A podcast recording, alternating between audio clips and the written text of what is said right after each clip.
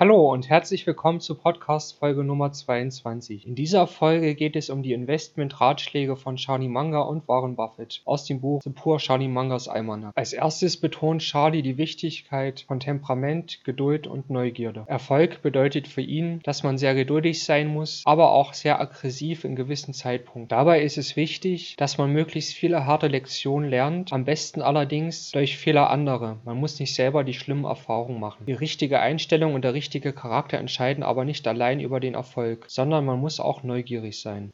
Manga sagt, dass du wirklich leidenschaftliches Interesse haben musst und den Dingen auf den Grund gehen willst. Diese Neugierde brauchst du über einen sehr langen Zeitraum, viel länger als du dir vielleicht vorstellen kannst. Dadurch steigerst du deine Wahrnehmung von der Realität. Ohne diese langfristige, planende Neugierde, den Dingen auf den Grund zu gehen, bist du von vornherein zum Scheitern verurteilt, egal wie hoch dein IQ ist. Kommen wir nun zum ersten Tipp von Charlie Manga bezüglich Investitionen. Investitionen. Er spricht von einem Focus Investment. Dabei begrenzt er seine Investitionen auf eine bestimmte Anzahl. Er hat lieber 10 Investitionen anstatt 100 oder sogar 400 Investitionen. Das Investmentspiel von Charlie Munger und Warren Buffett bezieht sich darauf, dass sie eine große Idee erkennen, wenn sie vorbeikommt. Dabei geschieht das sehr, sehr selten, dass sich eine großartige Gelegenheit ergibt und sie kommt auch nur zu denjenigen, die sich vorbereitet haben. Charlie Munger vergleicht dies mit der Mentalität eines Pitchers im Baseball, der lange auf den richtigen richtigen Moment wartet, den alles entscheidenden Schlag zu setzen. Das war Podcast Folge Nummer 22. Ich werde jetzt eine Miniserie über Investitionsratschläge von Charlie Manga machen, die er in seinem Buch The Poor Charlie Manga Almanac erwähnt. Wenn dir die Folge gefallen hat, dann lass gerne ein Like da und bewerte den Podcast mit 5 Sternen bei iTunes. Folge mir auch bei Instagram und LinkedIn.